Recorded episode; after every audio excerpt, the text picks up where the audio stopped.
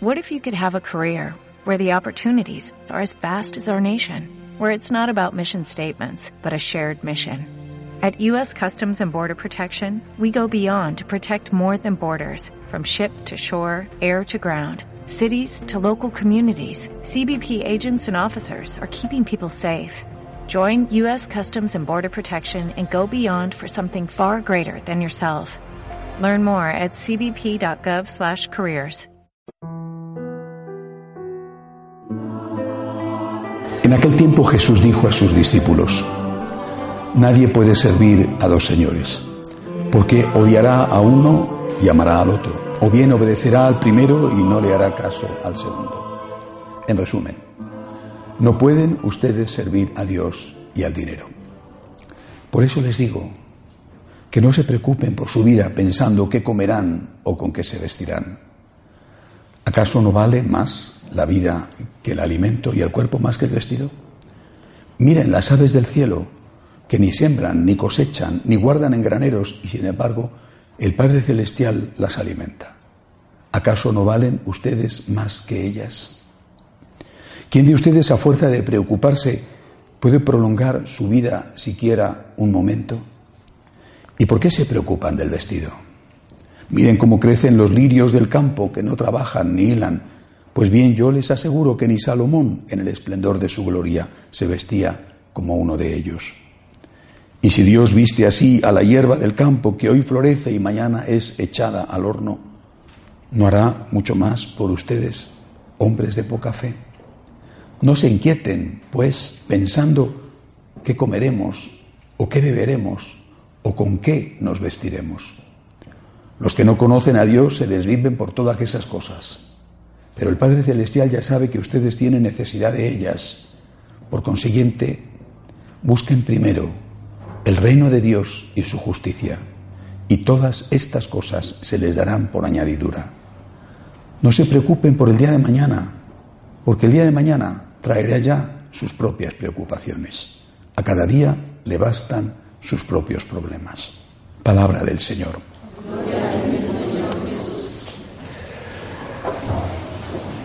Hay una palabra que define perfectamente la actitud católica ante la vida.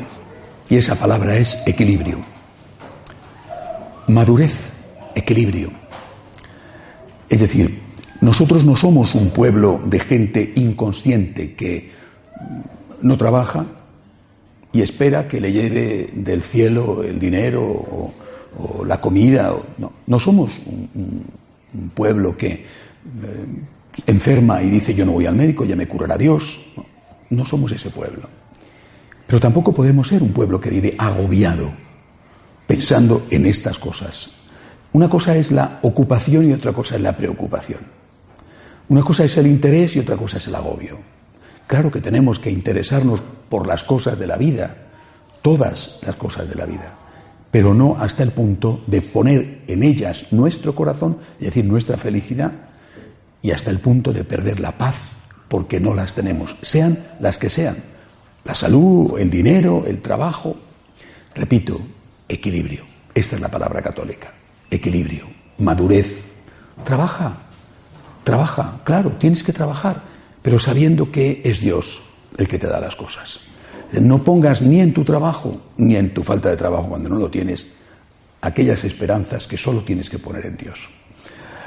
Ahora vamos a hablar, voy a hablar de, cuatro puntos concretos sobre cómo practicar esto. Empecemos por el dinero, que es el que habla el Señor, el, que habla eh, el Evangelio de hoy. Ocupación sí, Preocupación no. Pero hay otra cosa más, además de ese equilibrio. Hay hasta qué punto estamos poniendo a Dios en el primer lugar o al dinero en el primer lugar cuando para conseguir ese dinero estamos incumpliendo las leyes morales. Hay una, un viejo mito, ¿verdad?, que lo han escrito, lo han recogido muchísimos autores.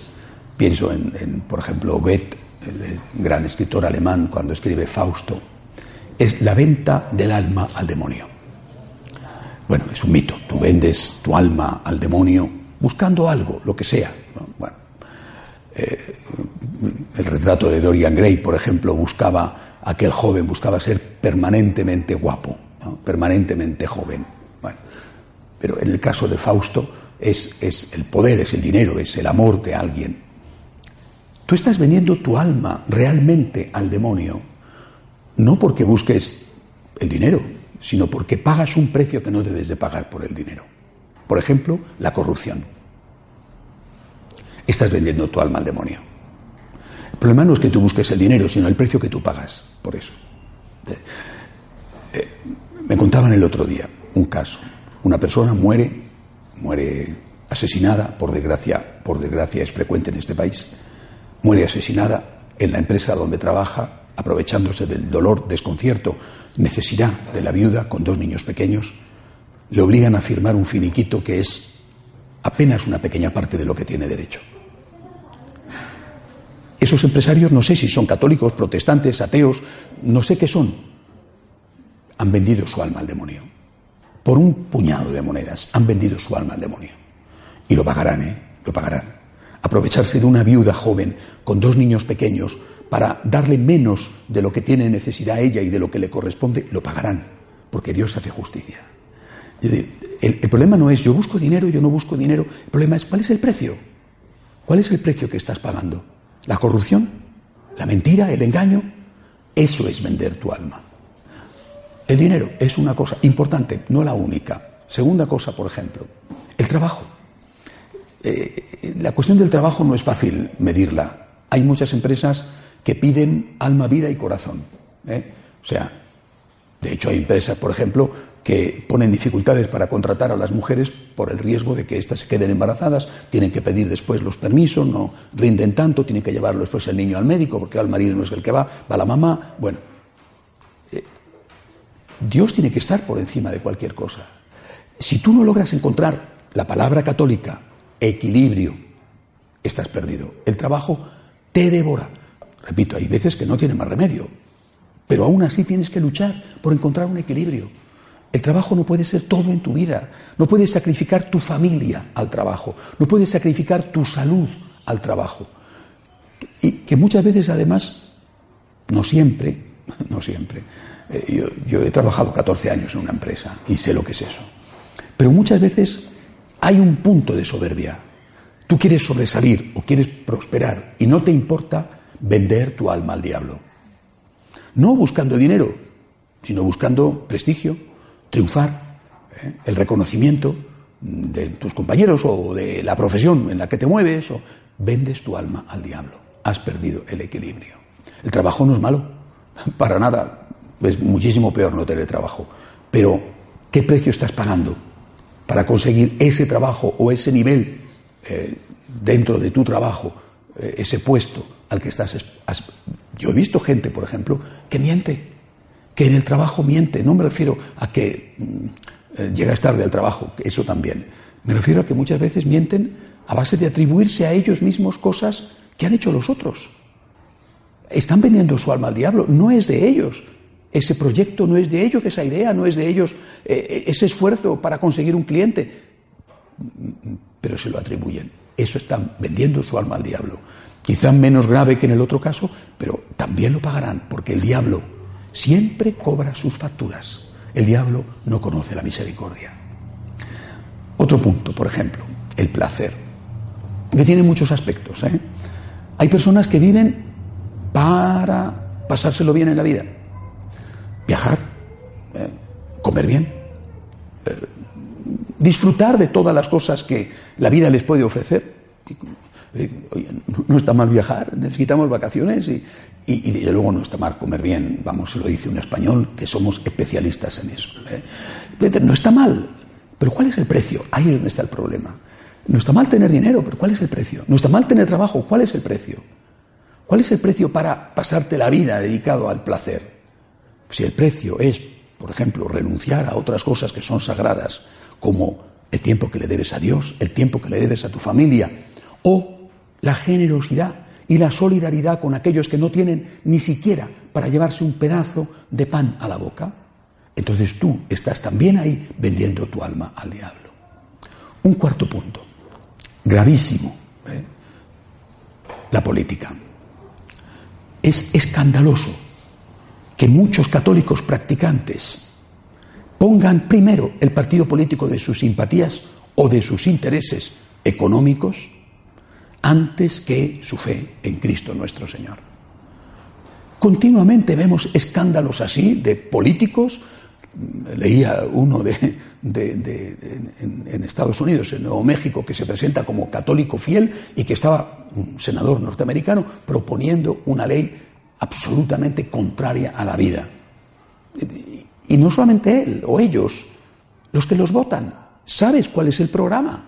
Lo sabes, no es que después han cambiado su programa, esto no estaba puesto y luego lo han puesto, que puede ocurrir. ¿Sabes cuál es su programa?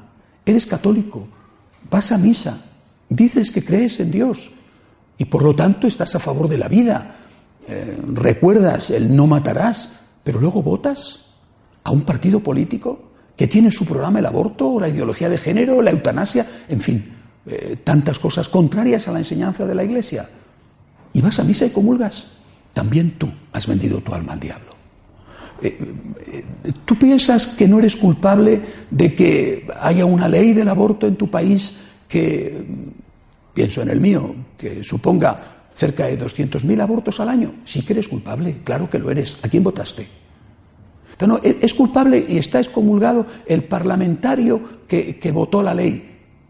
Bueno, no estará excomulgado porque no lo ha establecido así el Papa, pero estoy convencido de que es culpable el que votó también a ese parlamentario.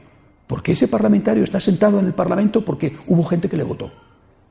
No hizo un golpe de Estado, hubo gente que le votó. Y por lo tanto, si está sentado ahí es porque hubo personas, muchas de ellas por supuesto sin fe, pero otras con fe.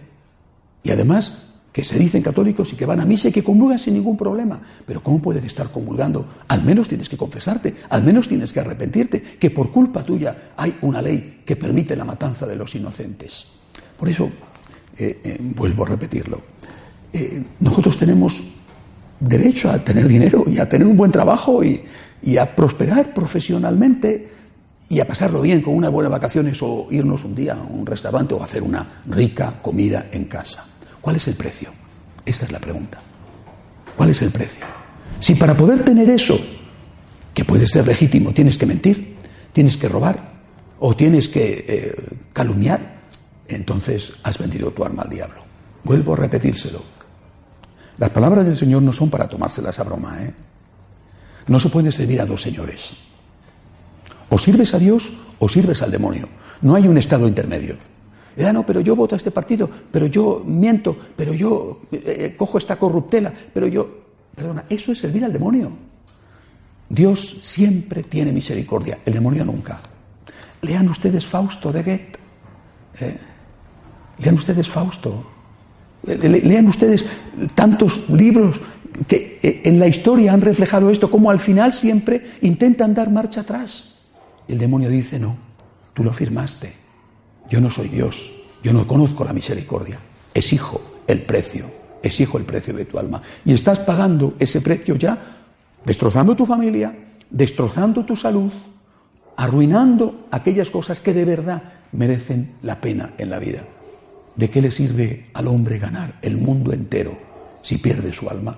Y la alma la empiezas a perder aquí en la tierra, ¿eh? porque no encuentras en esas cosas a las que adoras, no encuentras la felicidad que buscas.